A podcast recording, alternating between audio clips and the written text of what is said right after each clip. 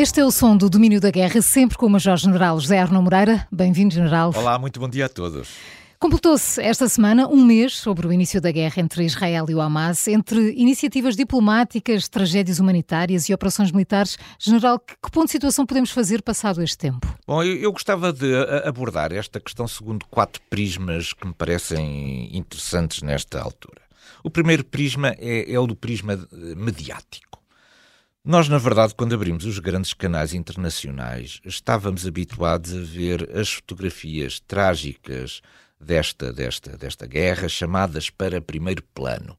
E neste momento começam a aparecer enquadradinhos ao lado. Isto significa que, do ponto de vista mediático, entretanto, nos vamos focando num conjunto muito diverso de outros assuntos e cada país tem naturalmente os seus assuntos e deixámos de nos focar também intensamente apenas naquilo que eram as emoções que resultavam das tragédias que tinham sido traduzidas através de vídeos e fotografias, etc.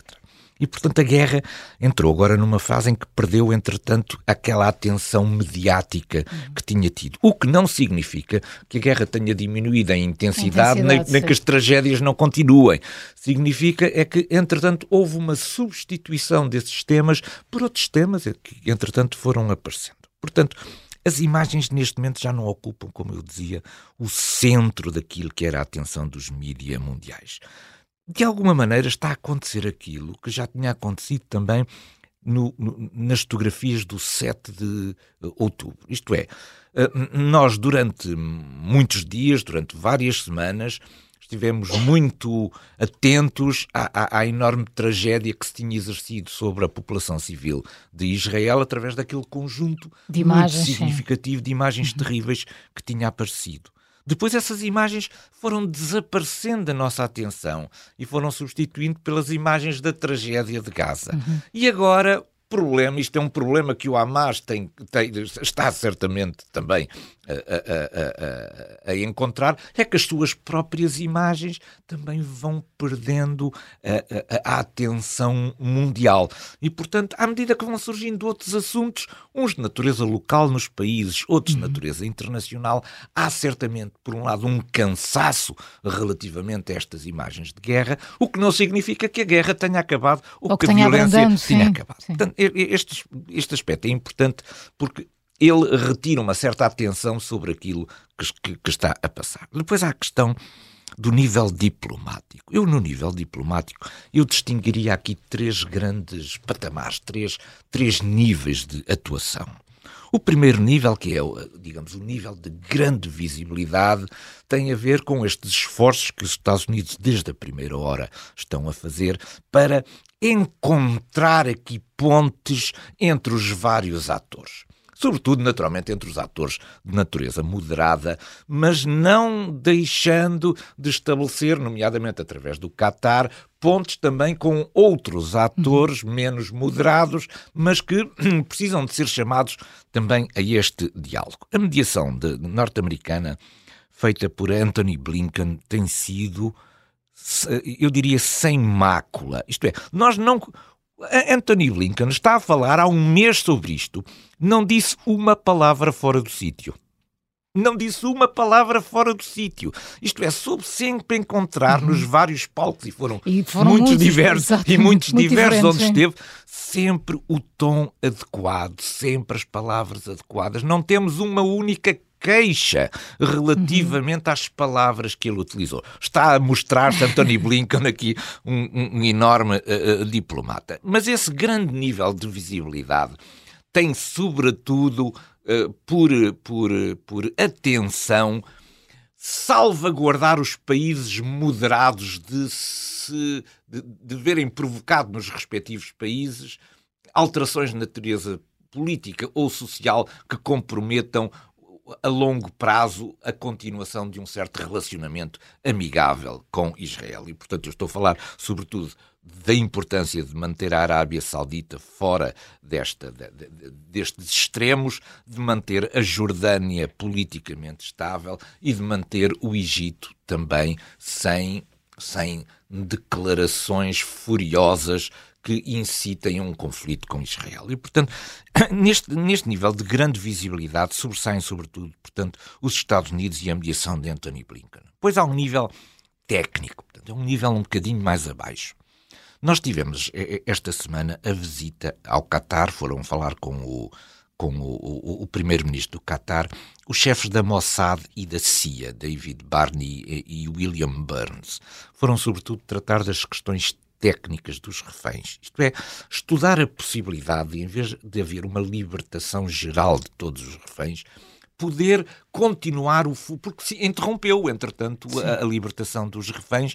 Enfim, houve, houve quatro reféns que foram uhum. libertados e depois, sim, depois, e depois isso ficou, isso ficou interrompido. E, portanto, dar aqui também o, o, o, retomar outra vez este uhum. processo e é muito significativo que tenham ido o chefe da Mossad e o chefe da CIA falar com o primeiro-ministro do Qatar. Mas eu diria que este é um nível técnico. E depois há um outro nível, que é o um nível que nós sobre o qual temos muito pouca visibilidade, mas estão certamente a decorrer imensas reuniões uh, ocultas sem que nós tenhamos conhecimento, porque é preciso dar prioridade aos reféns. Uh, grande parte desta operação de natureza militar está condicionada pelos reféns. Isto é, a saída dos reféns podia fazer encontrar aqui também outras saídas para a operação de natureza militar. E, portanto, a questão dos reféns mantém-se quer neste nível técnico de alguma visibilidade, mas, sobretudo, neste patamar invisível da diplomacia, envolvendo as pessoas mais improváveis, à volta de, de telefonemas também muito improváveis. A questão dos reféns é uma questão que está a dificultar também que se encontrem aqui saídas para a operação de natureza militar. Pois há a questão militar. Bom, Uh, Israel teve um enorme sucesso ao, ao, ao, ao conseguir cercar a cidade de, de Gaza. E já estão, por vemos pelas imagens, já estão dentro da cidade. Quão dentro estão dentro da cidade? Enfim, isso é discutível. O Hamas diz que não estão muito. Israel diz que já atingiu o coração. Bom, isto agora é uma operação perigosa, mas é uma operação necessária. É evidente que desde agora, desde o início da operação, Israel eh, também pode afirmar um certo sucesso, porque o número de baixas é muito pequeno. Até hoje tinham morrido 34 soldados israelitas numa operação que já decorre há 15 dias, a operação Sim. terrestre. Portanto, é um número de baixas particularmente eh, baixo. Por outro lado, Israel, isto são fontes que nós não podemos, não, não podemos estimar, mas diz que já eliminou cerca de 4 mil combatentes do Hamas. Bom, pois, é verdade que, é, é verdade é... que a, a, a, proporção aqui é, é, é, é, enorme, passamos de 34 para 4 mil. Mas o Hamas tem, estima cerca de 30 mil a 40 mil militantes. Portanto, há ainda muito trabalho para fazer. E depois há a questão humanitária. A questão humanitária é, do ponto de vista dos Estados Unidos, a principal questão que tem que ser resolvida. Ainda mais do que a operação de natureza militar. Porque os Estados Unidos têm que segurar uma estabilidade regional e sentem que, para se assegurar essa estabilidade regional, é preciso um mecanismo de natureza humanitária a funcionar.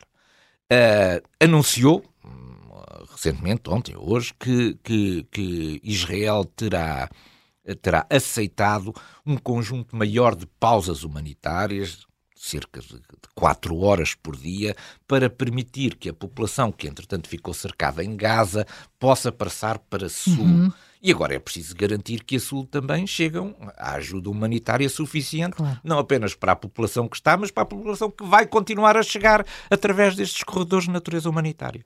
Os Estados Unidos sentem que é isto que pode de alguma maneira, impedir o alastrar do conflito. Uhum. Estão muito empenhados em garantir as soluções de natureza humanitária que permitam manter este, este, este conflito geograficamente contido na faixa de Gaza.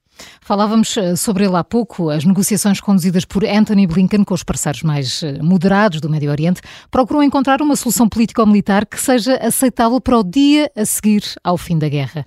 Uh, General, que perspectivas podem hoje alinhar sobre o futuro da faixa de Gaza? As, as perspectivas, quando nós falamos para isto, são muito diferentes daquilo que são as perspectivas da guerra da, da, da, da, da, da Federação Russa contra a Ucrânia porque nós, na verdade, nós não conseguimos ainda visualizar esse fim uhum. na questão da guerra da Ucrânia. Mas o fim é fundamental começar a ser desenhado desde já ou antecipado desde já, porque isso condiciona também as operações de natureza militar, dependendo daquilo que é o objetivo isso, político final. final isso condiciona também o desenvolvimento claro. das operações de natureza militar.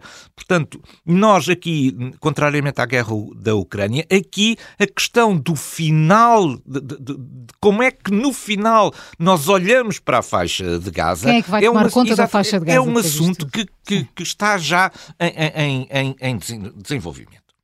O, o, Hamas governa Gaza desde 2007. Primeiro foi Haniyeh, Ismail Haniyeh, que está agora no Catar, e em 2017 foi substituído por Yahya Sinwar, que é o líder neste momento do Hamas dentro da faixa de Gaza. E não há eleições desde 2007. Portanto, o que é que pensam as pessoas de Gaza sobre o Hamas? Não sabemos. Não sabemos, claro. não sabemos porque não há eleições desde 2007. Uhum. Mas existe.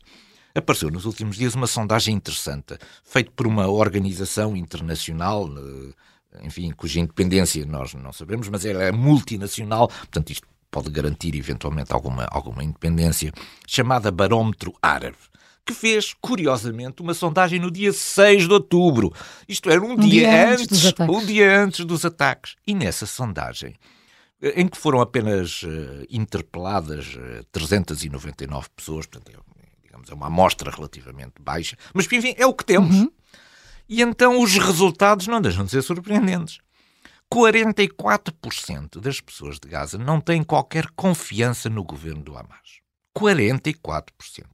29% têm pouca confiança Portanto, o nível da, da, desconfiança sobre o Hamas é imenso entre a população de Gaza e apenas 29% têm muita ou bastante confiança no governo do Hamas. É claro que isto é, é pequeno. A amostra, sim, a, amostra, é a amostra é muito pequena, mas, enfim, mas já dá não, para termos mas, uma mas ideia. dá para termos uma ideia de que não existe uma unanimidade em Gaza, da população de Gaza, relativamente àquilo que é a administração do, do, do Hamas. Bom, há dois consensos para já relativamente ao final. O primeiro é Israel não ficará a administrar o território, nem o irá anexar, nem ficará com forças de ocupação uhum. permanentes aí. Portanto, esse é um consenso generalizado que já se, que já se obteve.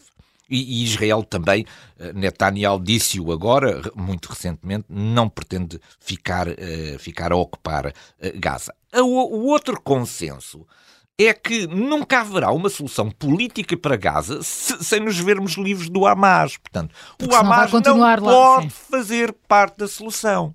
Bom, portanto, já, enfim, eh, no meio de todas estas dificuldades, pelo menos já estamos de acordo com duas coisas, mas são as coisas não. São as coisas. Israel não, vai não fica e o Hamas não também acontecer. não faz parte da, da solução temos, estamos agora a trabalhar no sim, que é uhum. aquilo que pode dar alguma esperança relativamente a Gaza. Israel tem que entregar, o, no final da, da, da, da, da, da operação, tem que entregar o controle da faixa de Gaza a alguém, independentemente de manter uma força sempre pronta a intervir. Bom, será possível organizar uma força uh, multinacional com a Arábia Saudita, a Jordânia e o Egito, por exemplo? Terão que, os Estados Unidos terão que estar presentes, outros países europeus terão que estar presentes. É isso que está uhum. neste momento a, a ser validado na, em todas estas capitais árabes também.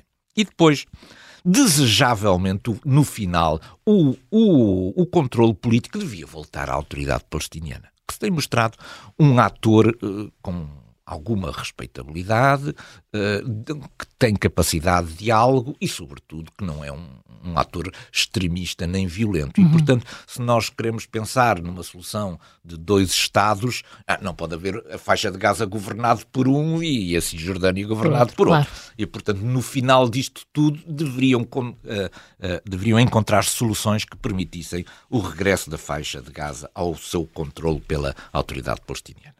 Entretanto, nesta quarta-feira, Ursula von der Leyen deu conta das conclusões do relatório da Comissão Europeia que recomenda ao Conselho Europeu a abertura das negociações de adesão da Ucrânia uhum. à União Europeia. Foi um dia importante para Kiev, foi, não foi, foi, General? Foi, foi. Zelensky não, não, não deixou de mostrar o seu agrado, porque na verdade acendeu-se uma luz. Sim acendeu-se uma luz, depois deste tempo todo, acendeu-se uma luz. Neste processo de adesão há, há, há, várias etapas. Uma das etapas é uma etapa de natureza técnica que é conduzida pela Comissão Europeia. A, a, a Comissão Europeia o que faz é olha para os critérios necessários para os processos de adesão e diz satisfaz ou não satisfaz estes uhum. critérios. Portanto, é uma avaliação de natureza técnica, não é uma avaliação de natureza política. Depois entrega o processo, e é nessa fase em que nós estamos. A Comissão Europeia entende que há condições para avançar do ponto de vista político e vai entregar a decisão de natureza política ao Conselho Europeu, que vai reunir agora em meados de dezembro. Portanto, Passou-se uma fase, foi extraordinariamente importante para a Ucrânia, porque, do ponto de vista técnico, aquilo que eram as, digamos, as, as grandes dificuldades, porque os critérios são muito exigentes em muitas, em muitas áreas, terá sido aprovada, pelo menos agora terá certamente de fazer alguns ajustes. Sempre dá um alento. Sempre dá um alento, sempre dá um alento. Agora passou para o nível político, vamos pois. ver no nível político é, o que é que vai acontecer. Mas enfim, este é o percurso, que é o percurso que todos seguem e é bom quando se vence uma etapa e se acende uma luz para a Ucrânia.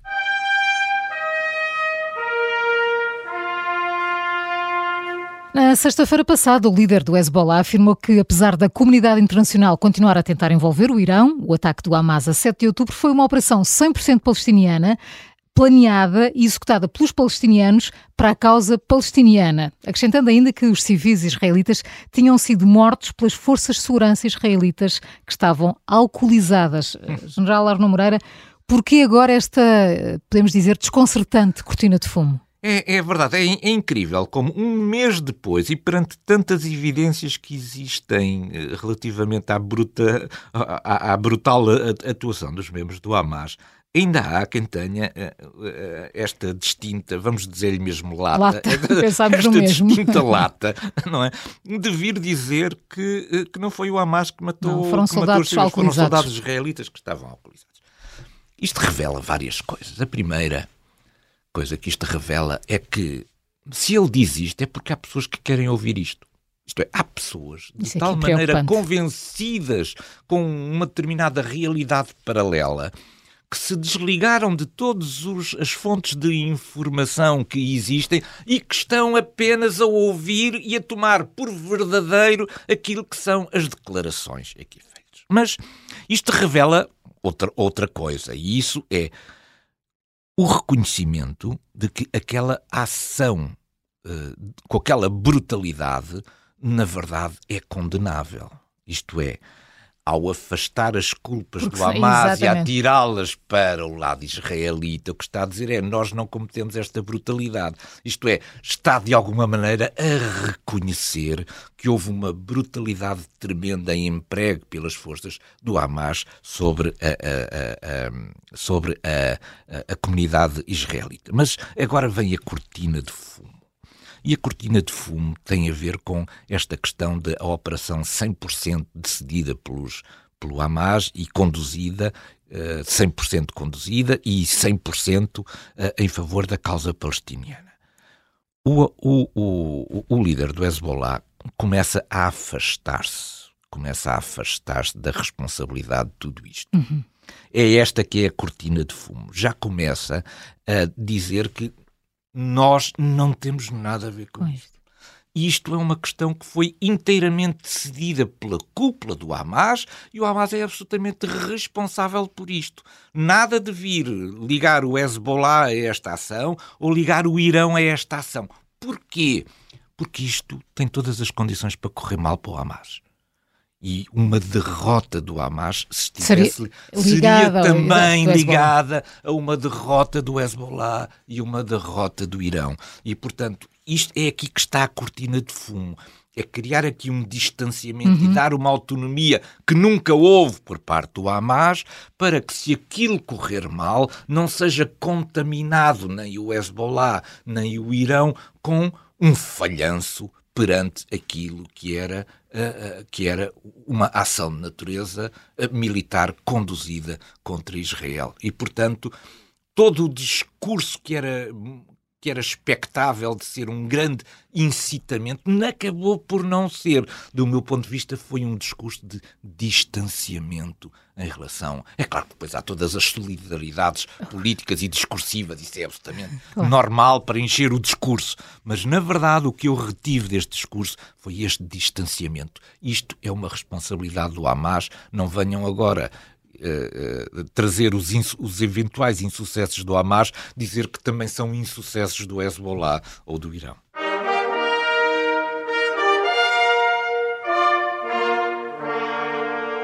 No final da semana passada realizou-se em Genebra o Fórum Social do Conselho de Direitos Humanos das Nações Unidas. Porquê é que hoje colocamos o nosso ponto de mira nesta reunião, General? Foi porque foi presidida pelo Irão? foi, uhum. exatamente. Isto, isto realmente, este mundo é muito difícil, é muito difícil de compreender, é muito difícil de compreender. Existe um Conselho de Direitos Humanos das Nações Unidas que está sediado em Genebra. E todos os anos, atividade anual, existe aquilo que se chama um, um fórum social. Decorrem durante dois ou três dias esse fórum social e trata um tema qualquer relacionado uhum. com os direitos humanos. Este ano o tema era os direitos humanos e as tecnologias. Pronto, esse era o tema. A mas tecnologia quando... até posso perceber agora os direitos humanos. mas quando chegamos... Mas, mas, quando chegamos a, a quem é que ia presidir esta sessão verificou-se que o candidato apoiado por um conjunto de grandes países era o Irão. O Irão iria presidir a uma sessão sobre direitos humanos. Quem é que discursou nesta sessão? Discursou, isto é importante, discursou a China, Cuba e Venezuela para falarem sobre os direitos humanos. Isto é um mundo que está, que está, virado completamente virado do avesso, não é? Isto é talvez mais um prego para o caixão das, das Nações Unidas e nós podemos dizer, mas que belos representantes dos direitos humanos que o nosso planeta acaba de eleger. General Arno Moreira, é sempre um gosto tê-lo connosco. Foi um prazer. Para a semana a novo Domínio Bom da Guerra. semana para todos. Muito obrigado.